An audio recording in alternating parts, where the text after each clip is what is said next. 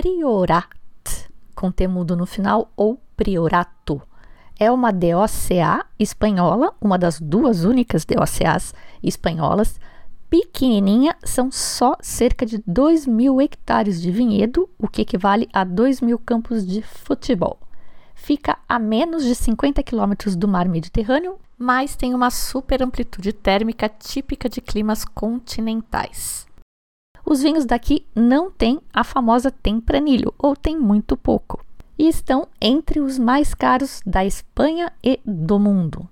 Mas esse lugar, atualmente badaladíssimo, passou por perrengue brabo e quase se extinguiu de uva e de gente. Foi resgatado ou reinventado no final dos anos 1980 por um bando de hips. E essa é uma das histórias que eu vou contar hoje. Esse episódio conta com o apoio da For You Wine, a sua curadoria de vinhos, e dos padrinhos e madrinhas do Simples Vinho. Seja você também um padrinho, saiba como acessando simplesvinho.com/apoio.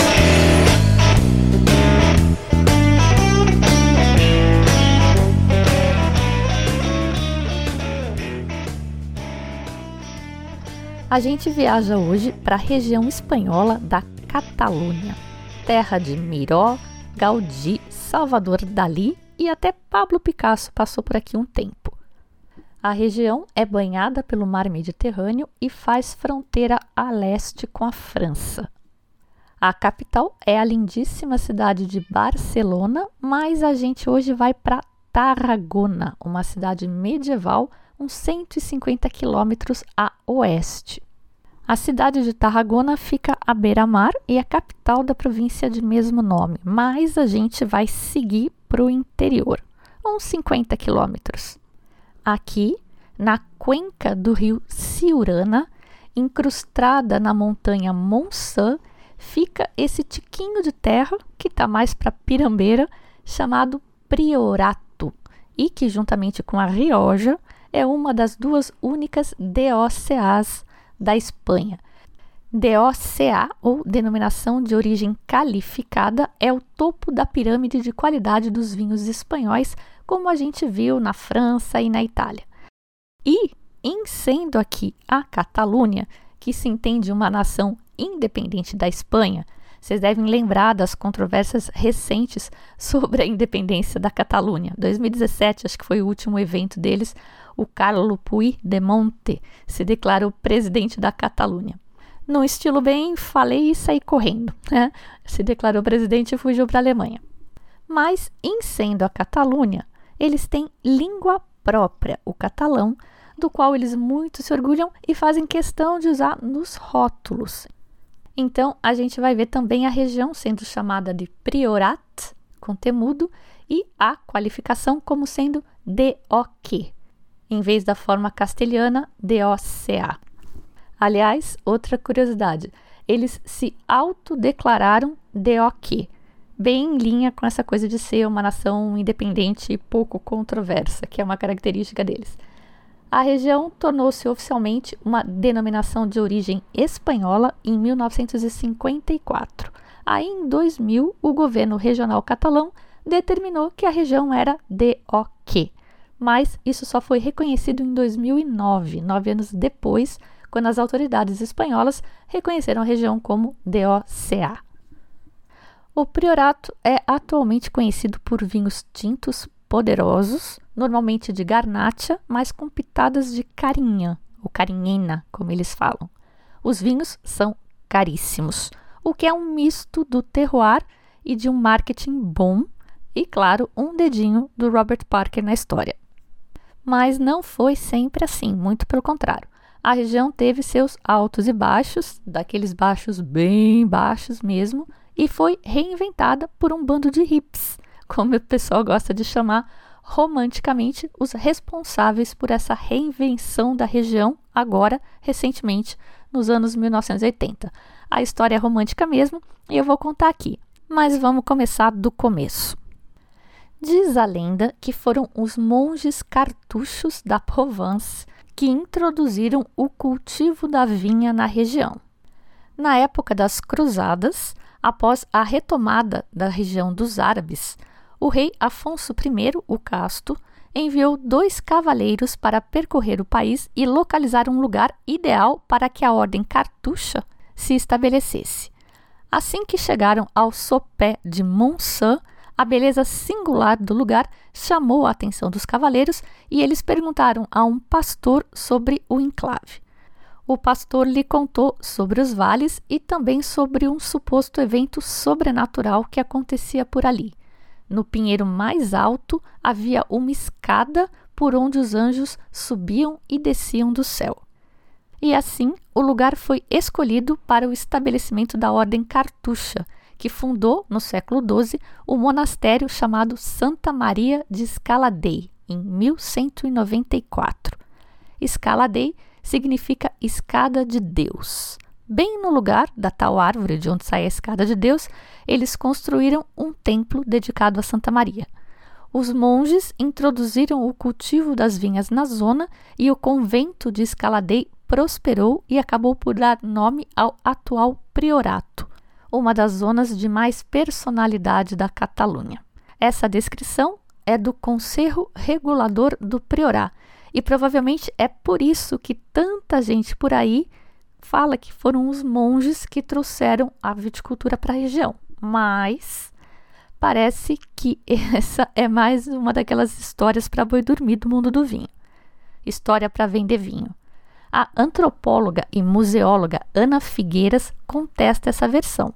Segundo ela, para começar a conversa, os próprios documentos onde foram acordados os limites da propriedade do monastério, que foi estabelecido, lembremos, em 1194, ali estão descritas algumas vinhas. Plantações também são citadas nos gráficos populacionais de Urdemolins, em 1166 e Cabaces em 1185. Portanto, tudo indica que havia vinhas por ali desde pelo menos a época dos muçulmanos e antes da chegada dos cartuchos. Mas é claro que sim, como fizeram em outras partes, os monges trouxeram a sua cultura do vinho e a sua disciplina em produzir vinho, mas não trouxeram as uvas e a produção mesmo era para consumo próprio. A Ana afirma que a produção das uvas no Priorá só passaria a ter importância no final do século XVI, e mesmo assim por razões pouco glamurosas, ela diz. Um dos argumentos dela é que na primeira edição de Geografia Moderna do Perigil, que morreu em 1662, o autor dá uma descrição bastante detalhada da economia na Catalunha. Fala sobre as principais produções e analisa as principais áreas vitivinícolas, mas não menciona o Priorá nessa sessão. Ele apenas vai falar da região para elogiar os figos secos e o mel. Como ele faleceu em 1662, dá para a gente ter certeza que até pelo menos o começo do século 17 vinho não era uma atividade econômica importante ali na região. Tá, mas e essas tais razões pouco glamorosas que impulsionaram a produção de vinho no Priorá? Não foi o vinho, foi o brand, a cachaça de uva ou vinho destilado. Hels, que é uma cidade importante ali da região, foi a capital do brand do sul da Europa nos famosos tempos de Hels, Paris, Londres em que essas três cidades determinavam o preço internacional da aguardente. A Holanda, na época, a maior potência mundial, tinha o brand, o conhaque, como a sua principal bebida e precisava abastecer a grande frota e a sua classe trabalhadora. Algumas disputas com o governo francês na época fizeram de Hels, por causa do porto que tem ali em Salu, o seu principal fornecedor da época e o pessoal precisava de matéria-prima para transformar em álcool. Eles logo perceberam que com o vinho do Priorat estavam extraindo um conhaque de qualidade muito maior do que com o vinho de outras áreas. A demanda e os preços subiram e, pouco a pouco, os cereais e outras culturas foram substituídos pelas vinhas e novas terras foram conquistadas das florestas. Essa vantagem econômica graças à superioridade dos vinhos, trouxe prosperidade à região, até o século XIX, apesar dos conflitos sociais e políticos das primeiras décadas do século e da supressão da comunidade cartucha, que teve suas propriedades confiscadas. A riqueza do território foi então aumentando, especialmente depois de 1840, quando começou o período social e político mais estável. A glória dos vinhos do priorato veio, adivinha por causa de quem? Filoxera. Essa praga que apareceu na França em 1868, importada clandestinamente dos Estados Unidos numa muda de vites americana que é resistente à praga. Praga essa que acabou devastando os vinhedos na Europa toda, mas demorou para chegar no priorato. E enquanto não chegou, eles nadaram de braçada. Na verdade, não só no priorato, mas a Catalunha toda. Esse período é chamado febre do ouro da vitivinicultura catalã. Foi tão fervorosa que no priorato praticamente não sobrou uma área de floresta nativa tudo foi tomado por vinhedos. E os vinhos eram aparentemente muito bons.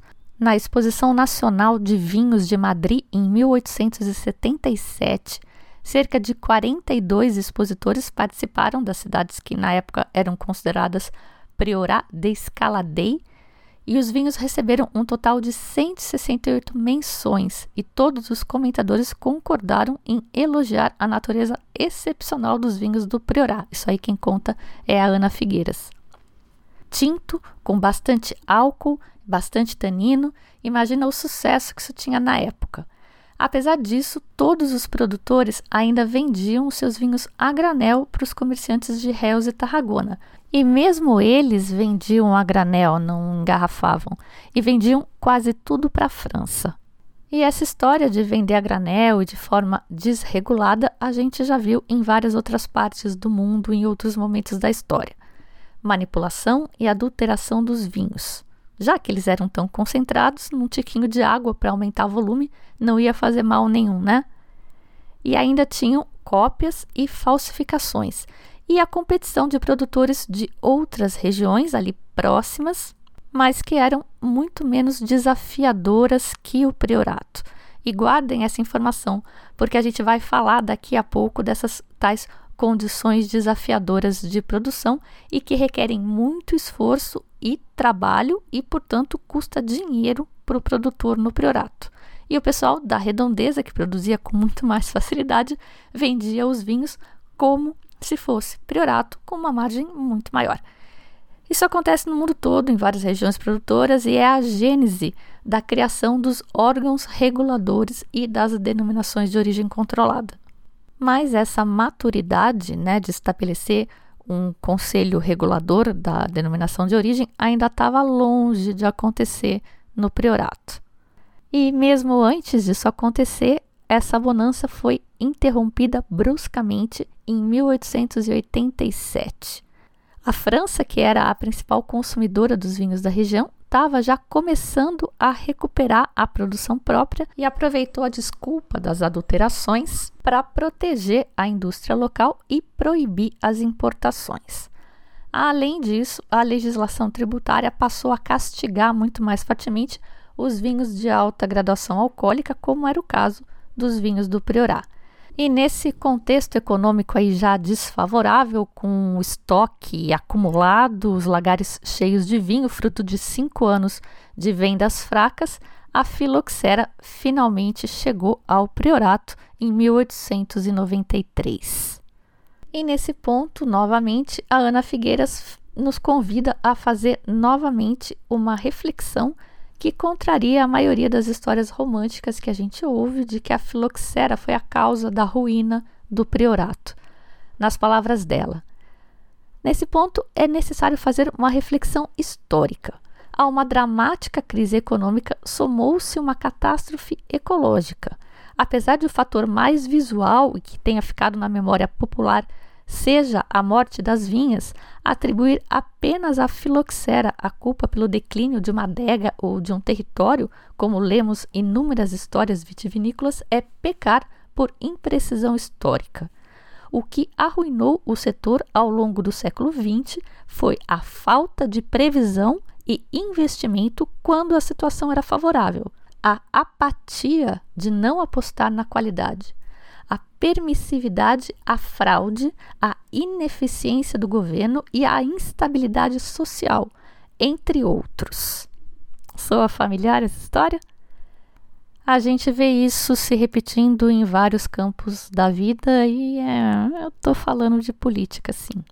Mas no Priorá não dava para fazer outra coisa que não fosse tentar plantar uva nada mais crescia ali, condições extremas, lembra? Então eles começaram a se mexer para tentar proteger os vinhos que eles produziam. E assim, não apenas evitar adulterações dos produtos, mas também diferenciar os vinhos locais que eram tão difíceis de produzir dos outros vinhos das regiões que eram mais amigáveis. Mas que tão difícil é cultivar uva nesse lugar? Bom, várias razões. Primeiro lugar, Pirambeira. Lembra que eu falei que fica na encosta da montanha Monsan. Então é desafio. Eu vi uma entrevista de uma produtora perguntaram para ela como é que ela cuidava das uvas. Ela falou: "Eu sento no chão e vou engatinhando, sentada como uma aranha para cuidar das uvas. Impossível de mecanizar, o que ajuda a baratear. Ou eles têm que construir terraços. Aí tem o solo pobre o que é ótimo para produzir vinho de qualidade, mas é ótimo justamente porque reduz a produtividade da videira. A gente está falando aqui de uma produção média aí de 5 toneladas por hectare, e para dar uma ideia, na Rioja a produção pode chegar a 25 toneladas por hectare, que é cinco vezes mais produção. Estresse hídrico, não chove, é outra coisa que reduz a produtividade e eles têm que poder colocar isso tudo no preço. E uma das formas de conseguir isso seria com a denominação de origem controlada, se diferenciando das outras regiões produtoras. Então, os sete povoados que compunham originalmente o priorato de escala D se organizaram para tentar produzir uma regulamentação. Em 1933, já quase ontem, isso bem mais recente, Lembra que a desgraça da região já tinha começado no final do século anterior, quando a França proibiu as importações e a filoxera chegou e os impostos aumentaram. Pois bem, foi só em 1933 que eles finalmente constituíram o Conselho Regulador. Aí começaram as negociações, quem que está dentro da região delimitada, quem que está fora, todo mundo queria estar tá dentro. Eles ficaram três anos discutindo isso, não chegaram a lugar nenhum e tiveram que parar em 1936, quando começou a Guerra Civil Espanhola. As discussões só foram retomadas em 1954, mas aí já era tarde demais. A região estava num declínio profundo. Dos cerca de 6 mil hectares de finca que tinha na época de ouro, no final do século XVIII, restavam só uns 800. E parte disso já estava completamente abandonada. Mas eis que chegam os tais hippies que eu falei que salvaram a região, falei lá no começo do episódio. Eu vou contar essa história depois do momento do patrocinador. Se você está chegando agora e ainda não conhece a For You Wine, presta atenção porque eles têm uma proposta genial trazer um portfólio onde qualquer vinho que você escolher vai oferecer um retorno muito maior do que a grana que você investir. E para conseguir isso, eles apostam numa curadoria caprichada. Um comitê que nessa última leva foi composto por três Masters of Wine. Atualmente tem só 419 Master of Wine no mundo e três deles provaram vinhos às cegas, sabendo só o preço, para justamente avaliar o tanto que o vinho oferecia pelo preço e se esse vinho, naquela safra, deveria fazer parte do portfólio For You. Além de patrocinar o Simples Vinho e oferecer para os ouvintes um desconto de 15% com o cupom Simples For You, eles criaram as Quartas For You. Toda quarta-feira eles oferecem desconto de 25% num dos rótulos do portfólio, justamente para que mais gente possa conhecer mais rótulos. Na quarta-feira, 18 de maio, o rótulo vai ser um vinho do Priorato, o Las Crestas. E como eu ainda não provei, a Camila vai falar dele pra gente e na sequência já vem o Pergunte ao Master, que é sobre o mesmo tema. Olá, Camila Legei, sócia da Foy Wine. Eu vim falar com muito prazer de um vinho chamado Las Crestas e não Les Crestes, como está no rótulo, porque a gente fala no catalão. O Las Crestas vem de As Cristas, as cristas mesmo do galo, porque é, é uma referência à montanha onde as vinhas de Garnacha que originam esse vinho estão plantadas. E que a gente pode ver lá da adega, na, durante a visita ficou bem claro, esse skyline dos picos uh, na direção exata de Poboleta, no, no Priorá. Esse é um vinho feito de três castas, duas autóctones, a Garnacha e a Carinhena, e ainda a Syrah. A Garnacha aqui participa com 80% e é aquela uva que na vinha facilmente chega a um alto nível de açúcar. Uma uva que traz pouca estrutura, pouca acidez, pouca cor, mas que tem um aroma muito importante e bastante característico de fruta vermelha. No caso do Las Crestas, eh, a gente encontra também 10% de cariena, que é uma casta que entra complementando a garnacha no sentido de tender a ter menos açúcar mas bastante estrutura, bastante acidez e cor. Os 10% restantes são de Syrah, que entra com mais cor e com os toques picantes. O resultado é um vinho garnacheiro, pela suculência, pelo sabor, mas também picante, com taninos finos, bastante frescor. Então aqui fica o nosso convite, um convite da Foy Wine. Abram as crestas para sentir a energia da garnacha vindo dessa combinação com a austeridade desse desafiador terroir de Priorá e saúde. E o momento Pergunte ao Master. Olá, Dirceu. Me chamo Clarice Franco e eu sou de Curitiba. Enófila, adoro vinho, adoro estudar vinho, mas mais ainda eu adoro experimentar vinhos de regiões e varietais diferentes e tentar entender por que, que eles são diferentes. Assim, um vinho do Priorá me desperta uma certa curiosidade, porque muitas vezes são vinhos de regiões extremas, né? Ou pelo solo, aqui a licorela, ou mais ainda pelo desafio da geografia, aonde às vezes a inclinação dos vinhedos chega a ser bizarro. Então, primeiro eu gostaria de saber se essas regiões extremas realmente trazem peculiaridades ao vinho. Como você descreve isso? Em específico sobre o Priorá, é, que já é uma região que tem um calor intenso e que deve aumentar devido ao aquecimento global, como você vê a sustentabilidade dessa região do Priorá com essas mudanças climáticas? E também vinhos com alto teor alcoólico permanecerão fortes é, no mercado, já que parece que tem uma tendência global das pessoas buscarem vinhos mais leves e menos alcoólicos. Obrigada pela sua atenção nas respostas. Um abraço. Olá, Clarice, e obrigada pelas suas perguntas. Para você que gosta de explorar vinhos de regiões diferentes e de varietais diferentes, não há um lugar melhor para você começar essa, essa jornada do que com os vinhos da For You, que eu ajudo a selecionar e que eu recomendo. Com relação às suas perguntas, as regiões uh, extremas trazem, na minha opinião, certas particularidades, especialmente regiões uh, frias, de climas mais marginais, como é o caso de Champanha, Borgonha, Alemanha, por exemplo. E como explicar isso de uma forma simples, geral e didática? Eu gosto de usar a analogia ligada ao mundo da arte, especialmente uma pintura. Então pense numa região fria como uma obra de arte cujo pincel que foi usado tem uma ponta fina.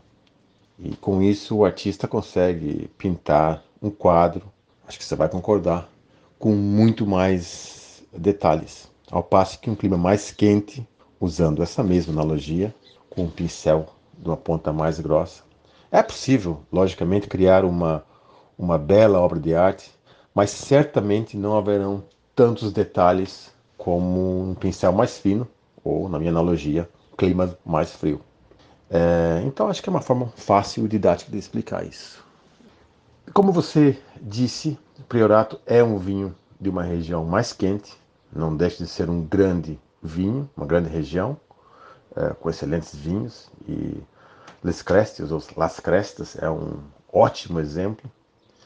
É, e a sua pergunta é sobre a sustentabilidade frente às mudanças climáticas. Quais as soluções e o que pode ser feito? Primeiro, é saber que esses estilos é, de vinhos vão mudar. É, sempre foi assim. Então, se você gosta de certos estilos, uh, compre agora, desfrute desses vinhos agora, compartilhe, uh, guarde algumas garrafas, porque uh, certamente vão mudar. Mas o que pode ser feito? É, primeiro, é talvez pensar em mudar o método de viticultura, especialmente o método de condução, visando proteger mais a fruta é, do sol. É, não vou entrar em detalhes técnicos, mas é, é um, uma das ferramentas. Outra alternativa seria buscar varietais que retêm melhor a acidez, mas como uh, nesse caso a Carinênia ou Carignan, que é uma das principais, já é uma varietal que naturalmente retém boa acidez. Talvez pode-se pensar em certos clones que resistem ainda melhor o, calor. Uh, além disso, pode-se considerar exposições uh, norte, estamos falando do hemisfério norte, então exposição norte com uh, menos sol, explorar locais mais, mais elevados, maior altitude. Ali perto já existe o Miguel Torres, que é um, já está comprando vinhedos uh, mais altos na Catalunha, uh, por esse mesmo motivo, de tentar fugir do, do calor. E, além disso, existem várias técnicas de vinificação e ferramentas uh, microbiológicas, por exemplo, leveduras naturais e orgânicas, que são capazes de converter os açúcares por álcool mas é, produzindo menos álcool e, e mantendo mais o frescor. Então, essas são algumas das soluções que podem ser utilizadas para proteger uh, a sustentabilidade de uma região mais quente e esses estilos de vinhos que a gente está falando. E a sua última pergunta é com relação a estilos, uh, especificamente vinhos com maior teor alcoólico e qual será o futuro desses, desses vinhos. É, estilos de vinho e a preferência do consumidor sempre mudaram desde o início da história e é, sempre vão é, continuar mudando. E atualmente, como você diz, eu concordo, a tendência global é a, a favor de vinhos com menor teor alcoólico e mais frescor. Eu acho que isso vai continuar, principalmente se certos governos é, decidirem aumentar as taxas de importação uh, de acordo com o teor alcoólico. E já existe uh, algumas tendências como essas. Uh, aqui na Inglaterra, por exemplo, é um, é dos exemplos. O governo está querendo taxar mais vinhos mais alcoólicos. Quer dizer, isso vai fortalecer ainda mais essa tendência.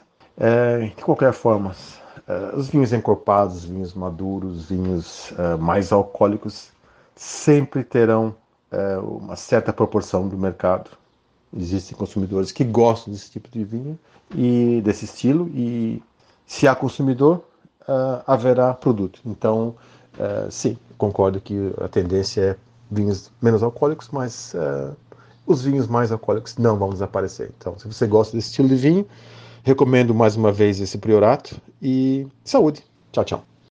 Lembrando então que o Las Crestas vai estar com 25% de desconto na quarta For You de 18 de maio e o cupom Simples4U vale para todos os outros rótulos do portfólio. Você pode ser avisado sempre de qual vai ser o vinho da quarta For You se inscrevendo no site 4u.wine, esse é o endereço 4u.wine ou acompanhando no Instagram. René Barbieri um catalão de origem francesa com quatro gerações do negócio do vinho no DNA. René cresceu entre vinhedos, mas a família Barbier havia perdido seu império vinícola franco-espanhol, seu castelo provençal, milhares de vinhedos e até o nome. Olhem que ele é René Barbieri. Perderam entre as desventuras da Segunda Guerra Mundial e as trambicagens de José Maria Ruiz Mateus. Esse caso do Ruiz Mateus e da empresa que ele criou, a Rumassa, nos anos 1970, são um marco negativo, por suposto, na economia espanhola, mais ou menos no sentido catastrófico aí para quem investiu, como foi o caso do Ike Batista e das empresas X aqui no Brasil. Mas pior, essa rumaça comprava empresas e pagava com ações dela própria e ninguém auditava as contas. E aí, quando foram auditar, ferrou.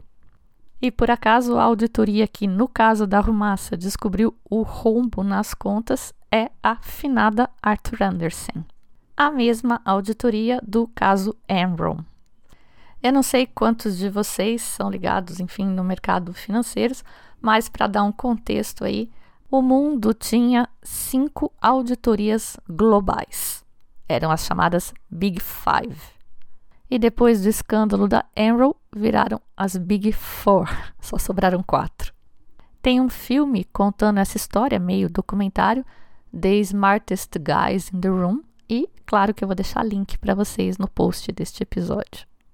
Enfim, a família Barbier quebrou nesse esquema da Rumas e o René estava então com 27 anos e ele começou a vender roupa. Levava grupo de turista para pescar em Tarragona e a esposa dele, a Isabelle Meyer, dava aulas de dança para fazer fechar as pontas, né, completar o orçamento.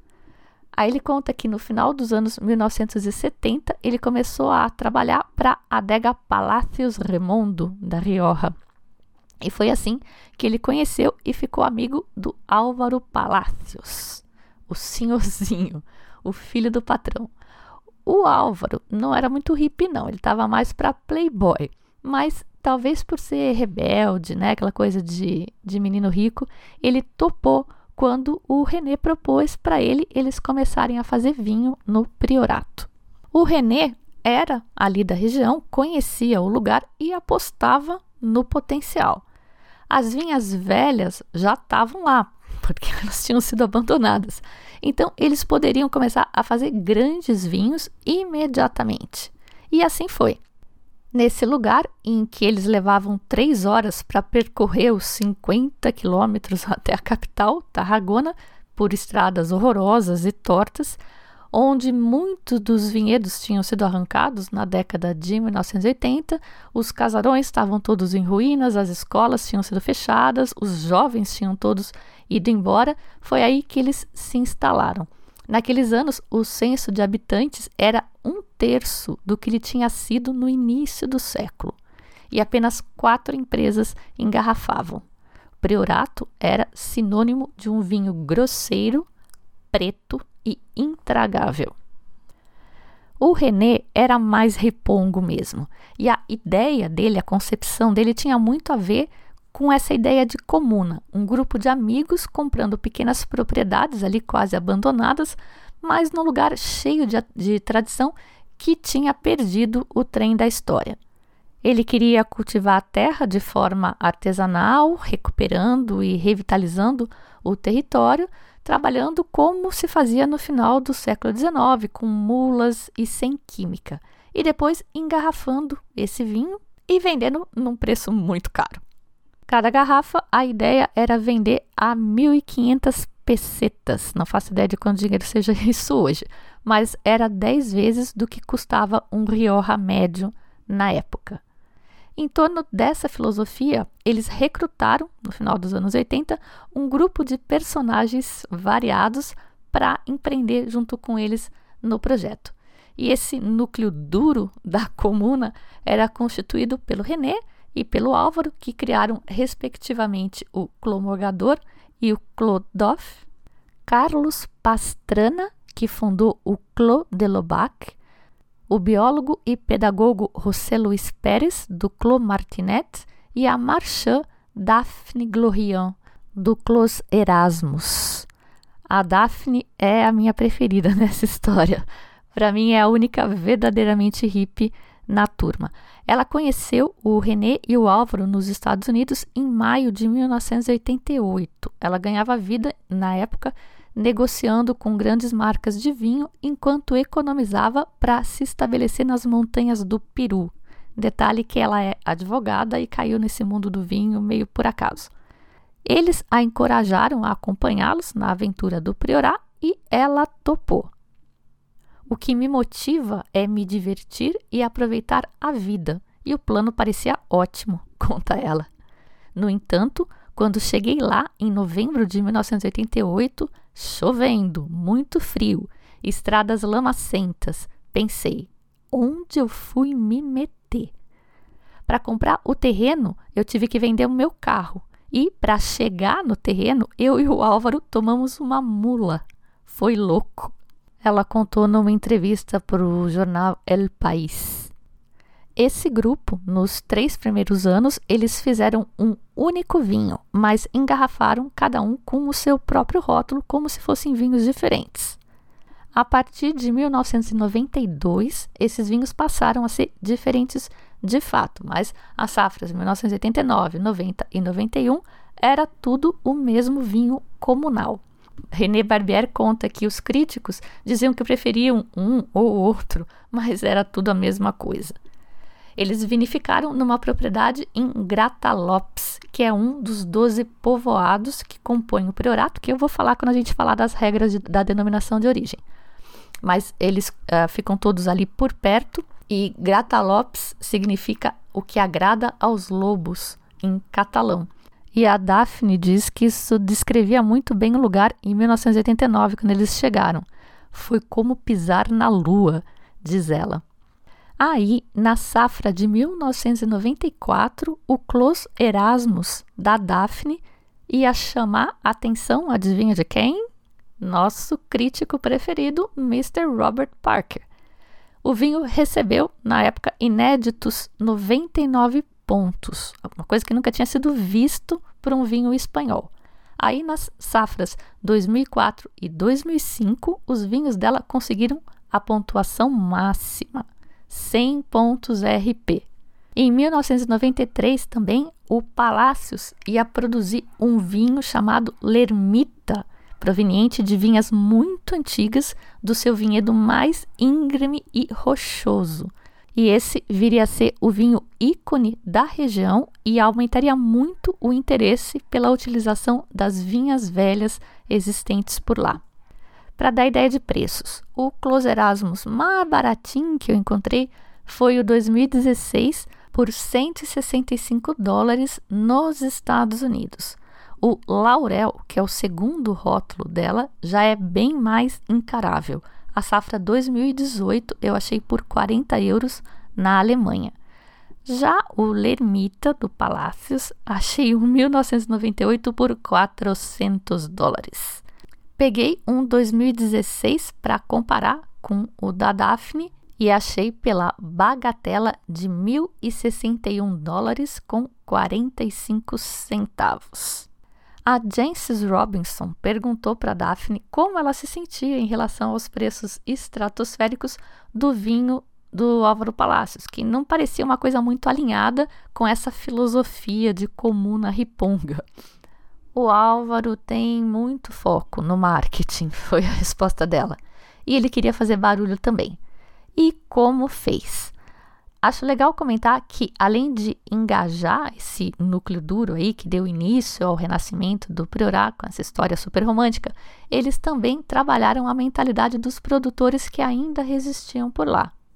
Eles contam que no começo o povo achava que eles eram loucos, intrusos, charlatães. Os 2.400 habitantes da denominação de origem Priorá, que reúne nove cidades e metade de outras duas e tem uma área de 17 quilômetros quadrados, duvidaram da proposta desses forasteiros. Eles não acreditavam que nessa região fosse possível ganhar dinheiro fazendo vinho e muito menos conseguir fazer um vinho de fama e prestígio. As coisas começaram a mudar quando os produtores que costumavam vender suas uvas para os atacadistas por 20 centavos de dólar o quilo, perceberam que podiam vender a 4 euros o quilo se cultivassem organicamente. E foi aí que eles fizeram esse compromisso com a agricultura de precisão versus a agricultura de volume, o que era uma visão totalmente diferente do futuro. E deu muito certo. Depois vieram pessoas de fora para fazer vinho, como o cantor e compositor Luiz Lac, o arquiteto Alfreda Ribas a família Ferrer Salá e vinícolas como a Escaladei, com o Ricardo Rolles, foram revividas. Em 1989, havia quatro vinícolas no Priorá e hoje mais de 100. Todos os anos, 3 milhões de garrafas são lançadas no mercado e tem enorme reconhecimento interna internacional. E só para constar, a gente provou dois vinhos do Alfredo Arribas numa das confrarias Simples Vinho já. E tá tudo contado no episódio 67. Claro que rolou uma bolha também, muita gente sendo atraída aí pela possibilidade de produzir e vender vinhos que alcançassem esses preços exorbitantes e os menos competentes, ou talvez mais azarados, foram ficando pelo caminho. Alguns produtores destacados pelo Michael Schachner, da Wine Enthusiasts, são o Vaulache, o Mas de Anjou, os nomes são terríveis, né? Em catalão ainda. Clô Figueiras e o Juan Simó. Bom, a gente já falou da pirambeira, já falou do clima, que é bem hostil, falta a gente falar do solo vedete lá da região. Pergunta do WST 3 isso, hein? A região é famosa pelo solo de licorella, que é um tipo de ardósia, às vezes avermelhada com partículas de mica que brilham ao sol. Esse solo de licorella é todo pedregoso e são umas pedras meio laminadas e que quebram com facilidade. O solo tem ótima drenagem, retém calor e retém água lá no fundo. Essa licorela seria a responsável pela marcante mineralidade nos vinhos da região. E segundo o pessoal da Decanter Magazine, não dá para nomear uma linha ou um estilo característico dos vinhos por ali, porque o solo é muito variado. Tem licorela, mas não é em todo lugar, não é homogêneo e a topografia varia muito. Eles chamam de aspecto, né, que são as diferentes inclinações e para que lado elas estão viradas. Então você tem inclinação de 5% a 95%. Então o estilo dos vinhos varia muito, mas uma coisa que está uh, presente em todos eles é a mineralidade a concentração de taninos e o elevado teor alcoólico. Estou falando em taninos porque 90% da produção é de vinho tinto. O calor é brutal e chamar de brutal para padrões espanhóis não é pouca coisa. É comparável ao clima da Andalucia, onde eles fazem os herezes, e é um lugar que tem 300 dias de sol escaldante por ano. Chove pouquíssimo, de 450 a 750 milímetros por ano, isso varia pela região toda, e o que vai fazer diferença, vai dar uma refrescada aí no vinho, é a altitude, entre 100 e 700 metros acima do nível do mar. A região demarcada tem cerca de 20 mil hectares e, segundo dados de 2018 do Conselho Regulador, eram apenas 2.010 hectares de vinha, cultivadas por 535 vinicultores e 109 bodegas. Compreende os vales dos rios Ciurana e Monsan. As vinhas são plantadas nas encostas, como eu disse, originalmente eram em terraços, atualmente eles já plantam no estilo pirambeira mesmo. As altitudes variam de 100 a 700 metros acima do nível do mar e ela é quase inteiramente cercada pela DO Monsan, que produz vinho num estilo semelhante, mas mais plano, mais amigável. A uva estrela do lugar é a Garnacha Tinta. Em 2018 correspondia a 41% do volume produzido. É a mesma uva Grenache do Rhône, que é a estrela também ali em Chateauneuf do Pape. E essas são as duas únicas apelações baseadas em Grenache ou Garnacha. E lembrando que em Chateauneuf do Pape você pode misturar umas 15 variedades de uvas. A Garnacha produz vinhos suculentos e gordos com alto teor de álcool e relativamente baixa acidez. E é uma variedade que se dá muito bem em lugares muito quentes e secos, razão provável do seu sucesso no priorato. Os vinhos da Garnacha puxam para os aromas de fruta mais vermelha, mas não tem uma cor muito estável. Por isso, ela é comumente acompanhada pela carinhenha, que é a mesma carinhã que eles usam na França, mas que é originária daqui da Espanha. E que a gente aqui no Brasil conhece melhor por causa do Chile. É uma especialidade local por lá. E se você não lembra, corre ouvir de novo o episódio 36, olha lá, lá do comecinho do Simples Vinho entre vales e vinhedos. Lá eu conto essa história dos Vingadores de Carinhã e conto da filoxera também. A carinhenha é uma uva mais punk, mais rústica e confere uma espécie de espinha dorsal à estrutura dos vinhos. Os aromas puxam mais para fruta preta e pimentas e especiarias. 24% da produção em volume é carinhenha que aqui também eles chamam de Sanso. Não é a Cinso francesa, é Sanso. Escreve S-A-M-S-O. Essas duas variedades, então, a garnacha e a carinhenha, respondem por 65% de toda a uva produzida na região. E isso se reflete nas regras de denominação de origem, porque todas, todos os níveis requerem pelo menos 60% no blend de garnacha e carinhenha. E as classificações mais prestigiadas exigem ainda mais. Para o vinho ser vinhas velhas, que é uma das classificações, precisa ter pelo menos 80% dessas duas uvas no blend. Precisa de outras coisas também, já vou falar. E para ser um Gran Vinha classificada, precisa ser pelo menos 90% dessas duas uvas no blend. Outra uva que vai bem na região também vem do Rhône, a Syrah, e corresponde a 10% do volume produzido por lá. Aí a gente tem mais 9% de Cabernet Sauvignon, 6 e pouco de Merlot, 0,61 de Garnacha peluda, eu acho essa uva uma graça.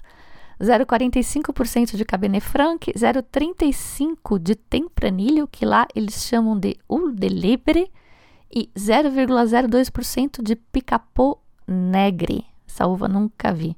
E tem até 0,01% de Pinot Noir. E se você fez as contas, reparou que a gente falou aqui que 92% de toda a uva produzida na região é tinta mas tem vinho branco também.